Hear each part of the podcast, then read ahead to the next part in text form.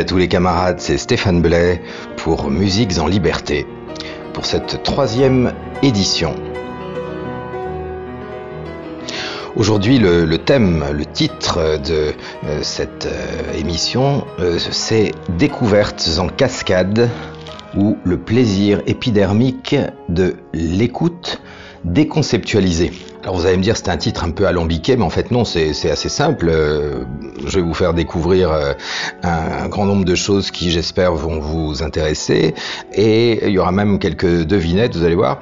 Euh, mais on va aujourd'hui laisser un peu de, côté le plan intellectuel, c'est-à-dire que dans la, musique évidemment il y a, l'écoute, hein, il y a la, première impression, il y a aussi le, le concept, l'architecture, le plaisir intellectuel. Aujourd'hui on va plutôt aller, même si bien évidemment ça n'exclut pas l'intellect parce que la musique euh, bien faite ne peut pas l'exclure, euh, on va plutôt parler, j'allais dire, du côté épidermique. Parce que dans la musique, il y a ce côté épidermique qui fait que certaines personnes qui ne connaissent pas forcément le, classique vont être tout de suite attirées ou ressentir quelque chose en écoutant euh, le deuxième concerto de Rachmaninoff ou un nocturne de Chopin et avoir plus de mal avec euh, euh, une symphonie de, de, Liszt ou de Mahler ou autre.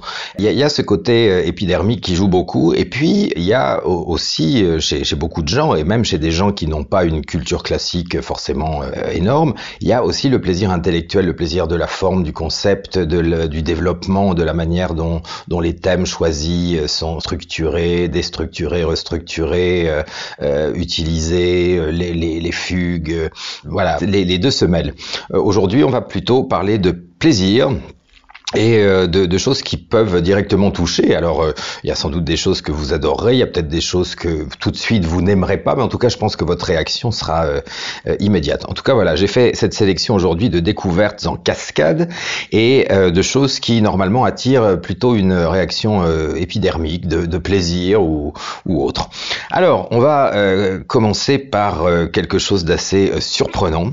Je l'ai choisi volontairement parce que euh, c'est un des seuls exemples où un orchestre symphonique, et l'un des plus euh, connus au monde, hein, c'est-à-dire l'Orchestre symphonique de Londres, joue bah, en fait ce qu'on pourrait appeler tout simplement de la musique de discothèque, mais de la musique de luxe. C'est-à-dire que euh, on se trouve là avec un truc, ça pourrait être Gloria Gaynor, etc. Mais simplement, il n'y a pas, c'est pas un travail euh, uniquement fait en studio, c'est l'Orchestre symphonique de Londres qui le joue. Alors je vais vous faire découvrir un truc qui n'est pas un chef-d'œuvre, mais qui est quand même assez sympa, en tout cas à écouter, euh, qui s'appelle Everyday de Todd Levin. Euh, c'était un enregistrement publié dans les années, je crois 90, 95, 95 je crois. oui oui c'est ça, par Dutch Gramophone, donc la maison ultra classique qui, qui éditait Karajan et les autres. Et donc vous allez en entendre euh, maintenant Everyday de Todd Levin, en sachant que vous entendez ça par un orchestre symphonique, l'orchestre symphonique de Londres, et non pas un truc fait en studio avec, euh, vous savez, les, les machines, euh, etc. Donc Todd Levin, Everyday, c'est tout de suite, c'est sur Musiques en Liberté. À tout à l'heure.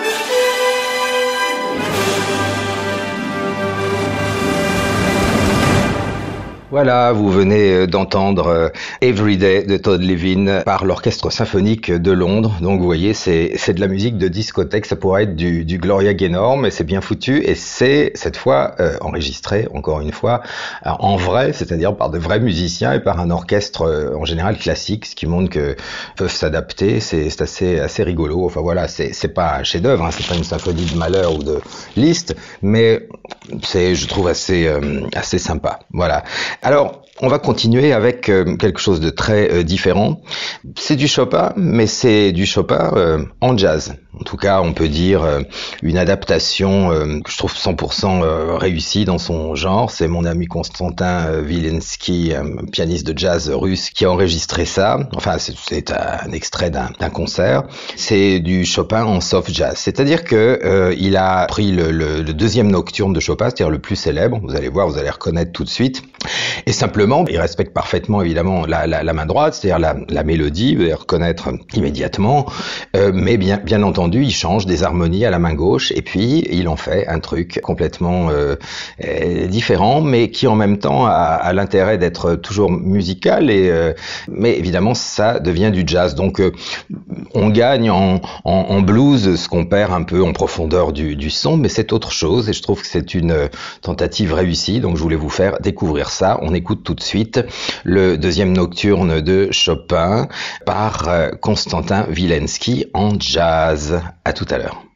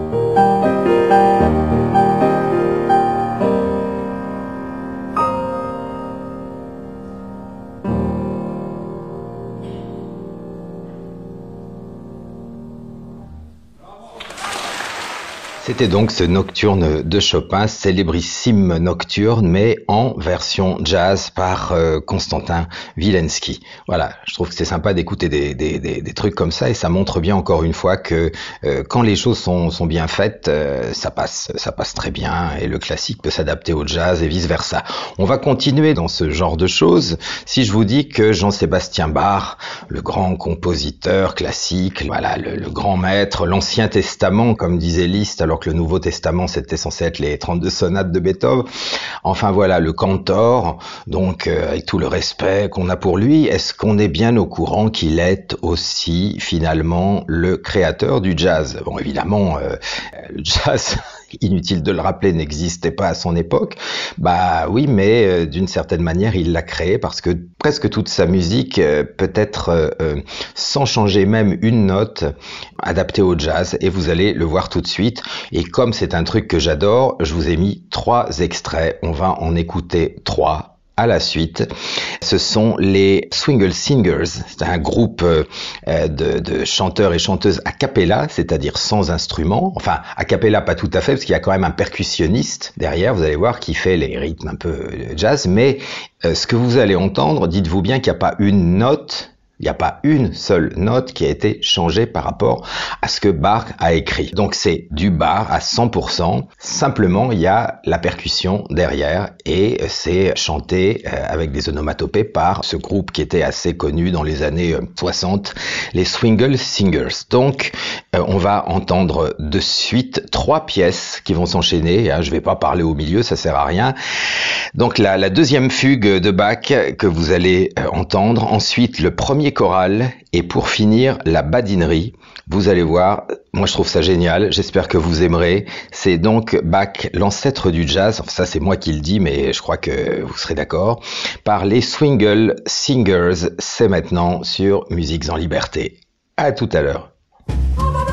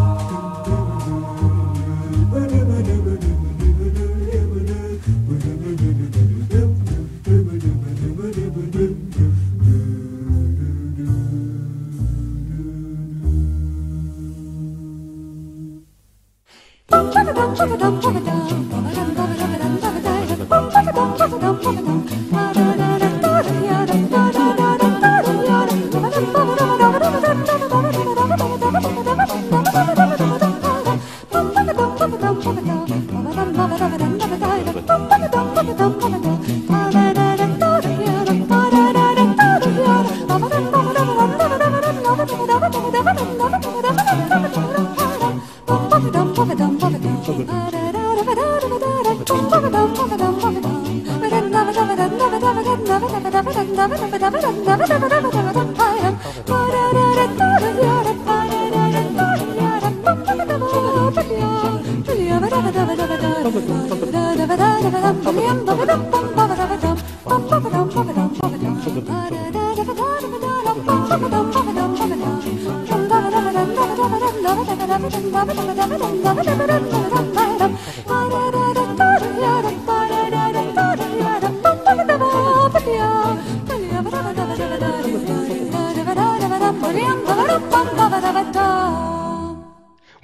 j'espère que vous aurez apprécié. Je pense que pour beaucoup, ça aurait été une découverte.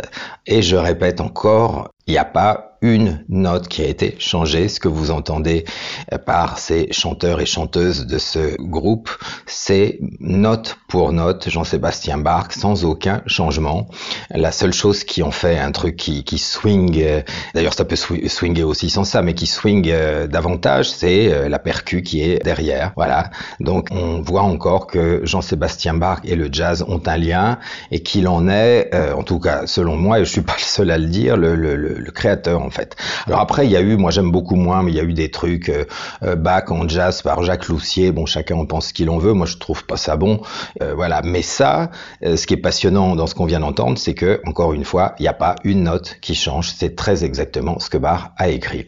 Voilà. Alors maintenant, on va passer à quelque chose de tout à fait mystérieux. Vous allez voir, puisque je ne vais pas cette fois-ci vous annoncer qui est le compositeur de ce que vous allez entendre. Et vous allez comprendre pourquoi je vais vous le dire évidemment immédiatement après, mais euh, je voudrais que vous écoutiez et que vous essayiez de, trouver. Mais je pense que à moins que vous le sachiez, que vous l'ayez déjà entendu, vous ne pouvez pas trouver.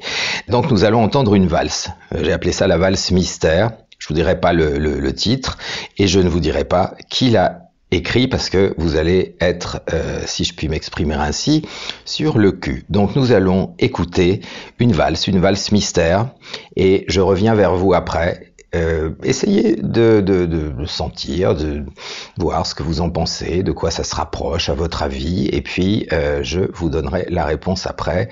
En tout cas, pour ceux qui ne l'ont pas déjà entendu, je vous le dis tout de suite, c'est totalement impossible de trouver.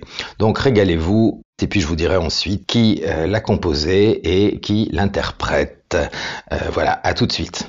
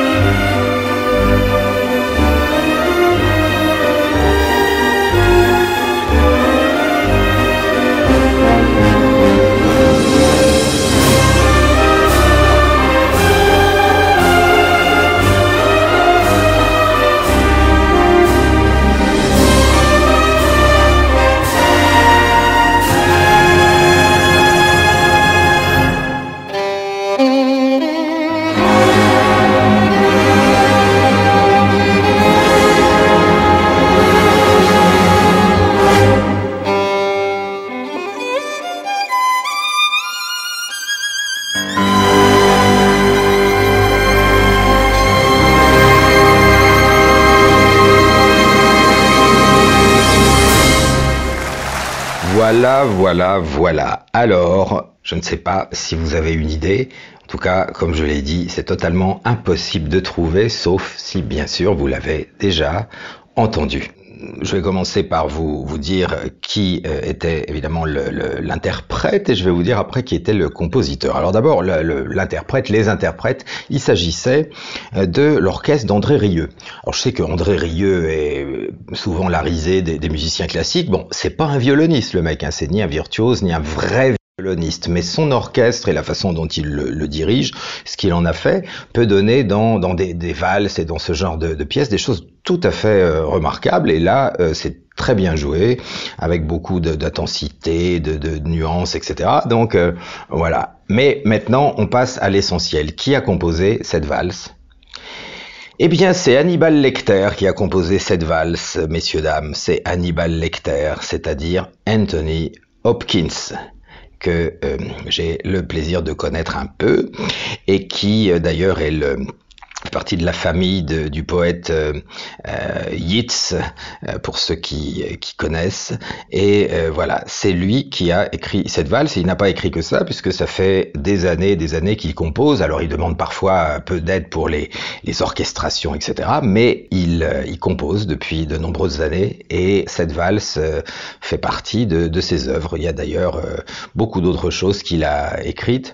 Il est aussi, mais là, sur le plan vraiment amateur, pianiste, il avait joué d'ailleurs ma version de la Rhapsody in Blue euh, que j'ai enregistrée pour Contre-Culture. Mais là, bien sûr, il n'y a pas la technique pour ça, mais il est peintre, euh, c'est un remarquable peintre et il euh, compose dans ce style que vous venez de découvrir. Donc je pense que ce qui ne ne l'avait pas entendu, cette valse, doivent être assez euh, surprises de voir euh, que c'est Hannibal Lecter, Anthony Hopkins qui l'a composé. Euh, il a toujours été fasciné par la musique, il joue du, du piano depuis très longtemps et on, on le voit même dans, dans, ses films, il y a presque toujours des, des références à la musique. bon, dans, justement dans Le silence des agneaux, ou, dans Hannibal, vous avez les variations Goldberg de Bach. Euh, voilà, c'est un mélomane passionné et qui s'est lancé tête baissée dans la composition. Donc, je pense que c'était une découverte intéressante qui montre aussi que parfois le, le, le talent euh, peut être protéiforme. Et c'est le cas pour euh, Anthony Hopkins, euh, dont d'ailleurs je, vous conseille d'écouter euh, d'autres choses musicales. Hein, évidemment, je parle pas de ses interprétations au piano, ça il s'amuse, mais de, ses, ses, œuvres et, également de ses peintures, parce que c'est un peintre extrêmement intéressant. Voilà, c'était le, petit quiz du mois.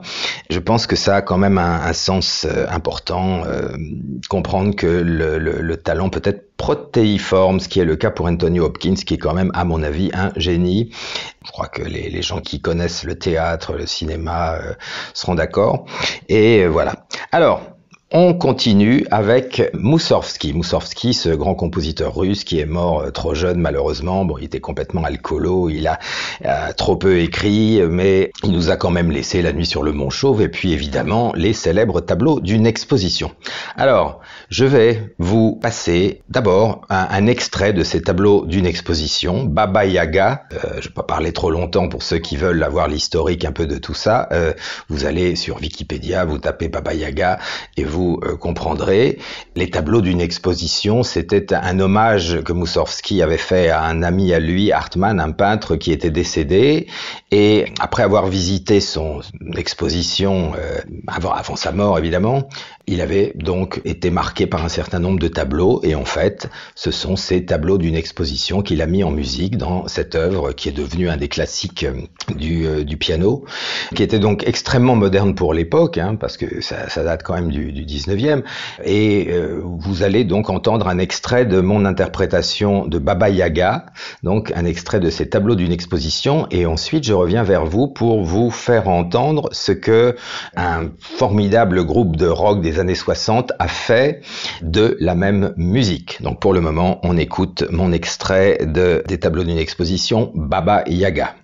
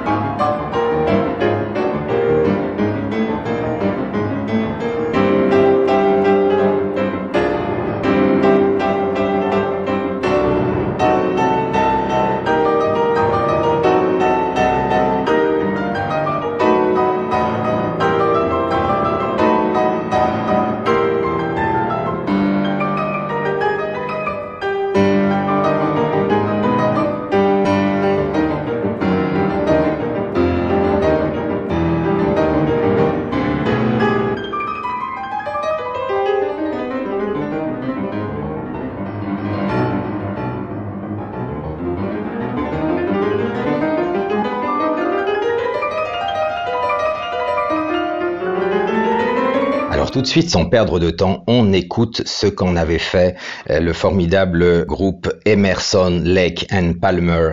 Hein, je crois que les amateurs euh, connaissent dans les années 60. Voilà ce qu'ils ont fait de ce Baba Yaga Écoutez, c'était un album mythique qui a été un peu oublié. Voilà euh, ce qu'ils ont fait de cette œuvre en gardant encore une fois les notes, le rythme, mais c'est devenu du rock. À tout de suite.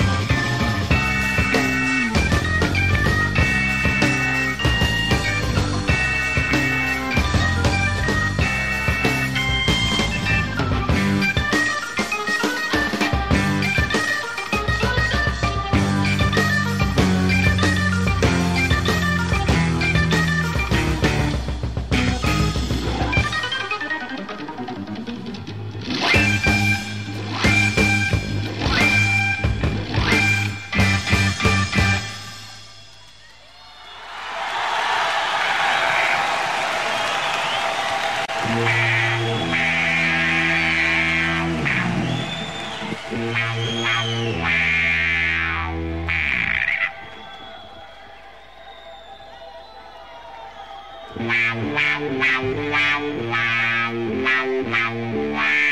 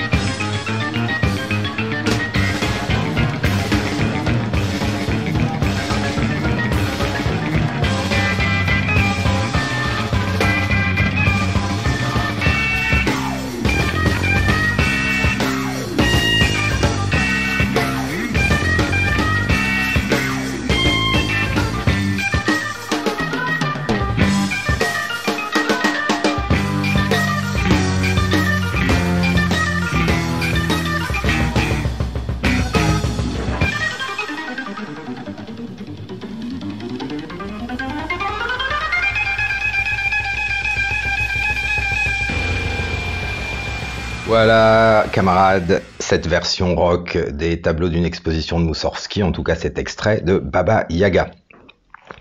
Alors, on va continuer maintenant avec euh, avec quelque chose de, enfin, qui me tient beaucoup à, cœur, c'est l'art de la transcription. Alors la transcription, ça veut dire quoi? Euh, Quand on parle de musique, bah, c'est pas compliqué. Vous avez par exemple une œuvre pour euh, orchestre, et puis vous avez un compositeur qui va euh, en faire une version pour piano bien sûr en essayant de garder les caractéristiques de l'orchestre pour que ça sonne bien.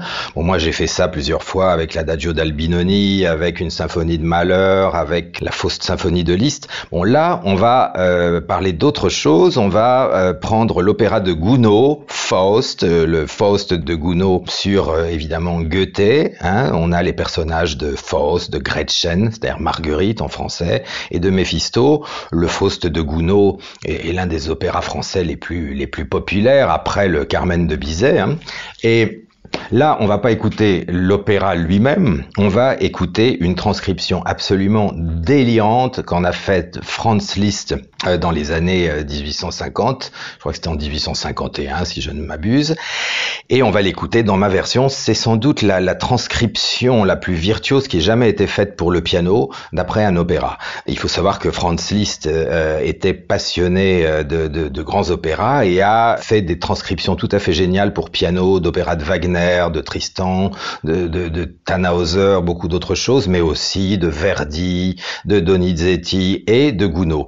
Euh, Liszt était, en plus d'être un génie de la composition, un recréateur génial, c'est-à-dire un adaptateur génial. Et dans ces adaptations, dans ces transcriptions, ce sont pas simplement des transcriptions, ce sont des transcriptions qui intègrent des, des éléments tout en restant parfaitement fidèles à l'original, mais qui intègrent des éléments tout à fait euh, nouveaux, puisqu'il avait totalement recréer la technique pianistique. Hum, c'est vraiment le, grand maître du piano moderne. Ça a été le premier compositeur à parvenir à faire sonner le piano comme un orchestre.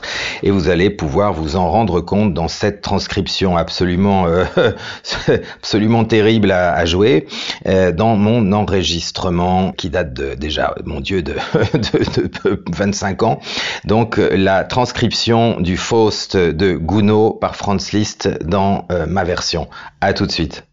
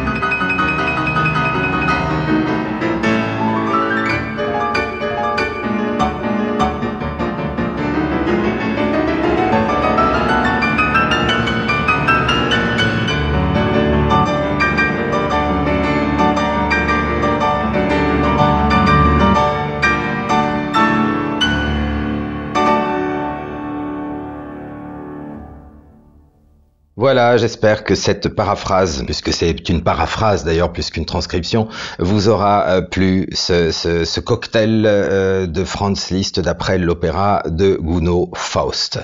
Euh, alors maintenant, une autre découverte. Alors ça, il y a peut-être des, gens qui ont déjà entendu cette œuvre, mais elle n'est pas aussi populaire qu'elle devrait l'être. Gershwin, Gershwin, on pense évidemment toujours à la Rhapsody in Blue.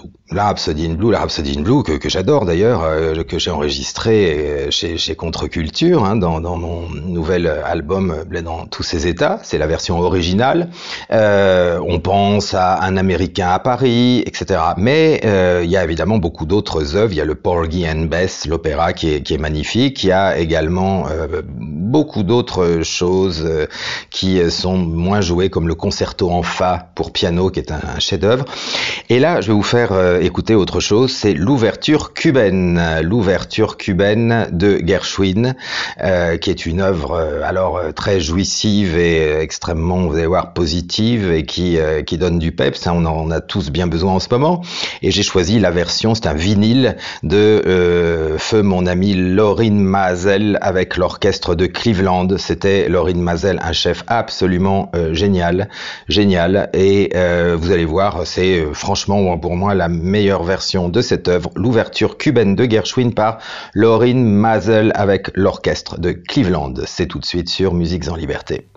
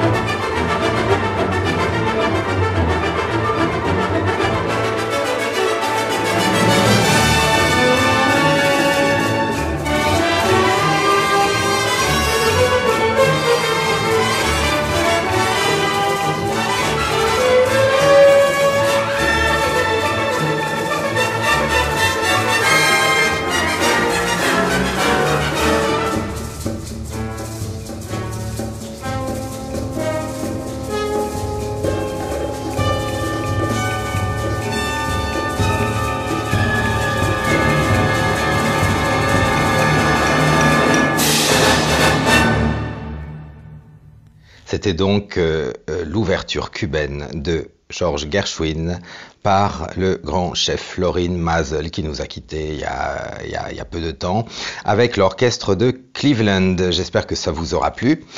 Et maintenant on va passer à une autre, euh, une autre découverte euh, dans une version absolument géniale. C'est euh, le Masquerade Suite, la valse de Khatchatourian, ce compositeur euh, qui a vécu en Russie, donc compositeur arménien euh, que, j'aime beaucoup, dont, j'ai joué aussi euh, certaines œuvres. D'ailleurs on terminera après avec ça. Mais là, je veux vous faire découvrir la version de référence de cette Masquerade Suite. C'est celle du grand Kirill Kondrachine, une fois de plus, que nous entendons avec l'orchestre de la RCA. Donc, je vous propose maintenant cette Masquerade Suite d'Aram Khatchatourian dans la version de Kirill Kondrachine. C'est sur Musiques en Liberté. À tout de suite.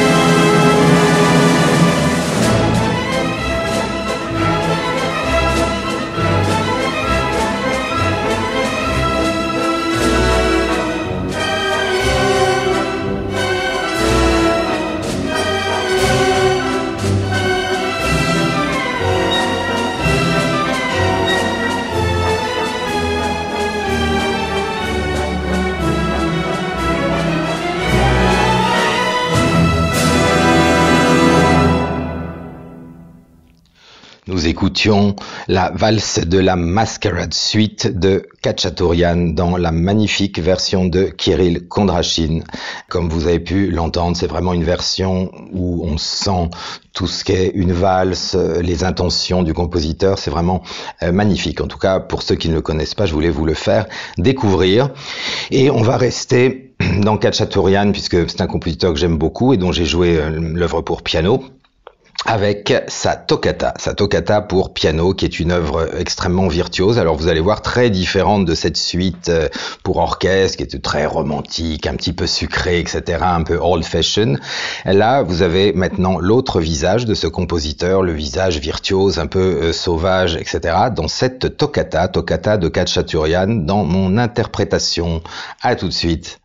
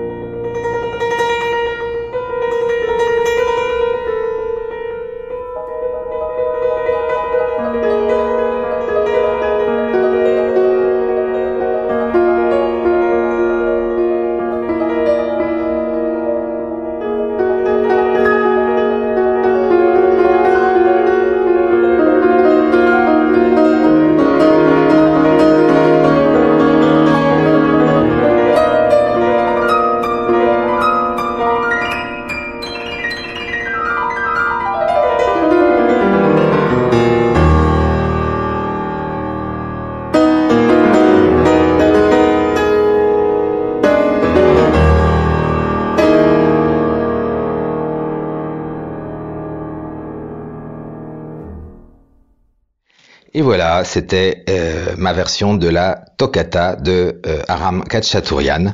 J'espère que vous aurez aimé cette émission car nous arrivons à son terme.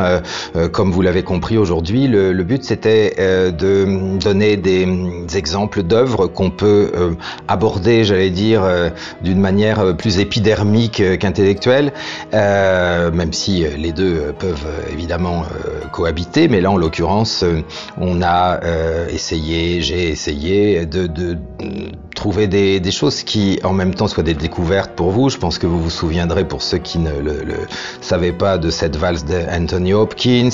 Euh, nous avons eu les transcriptions de listes, nous avons eu pas mal de choses nouvelles et euh, j'espère que ça vous aura plu. La musique, c'est l'intellect, mais c'est avant tout le plaisir et le côté épidermique. J'espère que vous aurez passé un bon moment en notre compagnie et puis je vous donne rendez-vous dans quelques semaines pour le numéro 4 avec un thème euh, évidemment différent et bien précis comme d'habitude. Euh, on me dit aussi de effectivement de rappeler que chez Contre-Culture il y a un, un livre qui vient de, paraître sur euh, Wagner, une réédition de, Judaïsme en musique que effectivement je, je vous conseille. Ce sont des écrits quand même euh, extrêmement intéressants et puis pour ceux que ça intéresse, il y a mon album qui euh, vient de sortir il n'y a pas longtemps, le deuxième, hein, pas figure libre, ça c'était le premier. Mais le deuxième bled dans tous ses états, où vous, vous retrouverez euh, des œuvres de Gershwin, de Chopin, de Liszt, mes œuvres aussi, enfin un petit peu de tout, du Schubert. Euh, voilà, euh, pour ceux que ça intéresse, c'est chez Contre-Culture. J'espère que vous avez passé un bon moment. Je vous souhaite à tous une bonne semaine, un bon mois, force et honneur. Salut à tous les camarades, c'était Stéphane Blais, à très vite. Au revoir.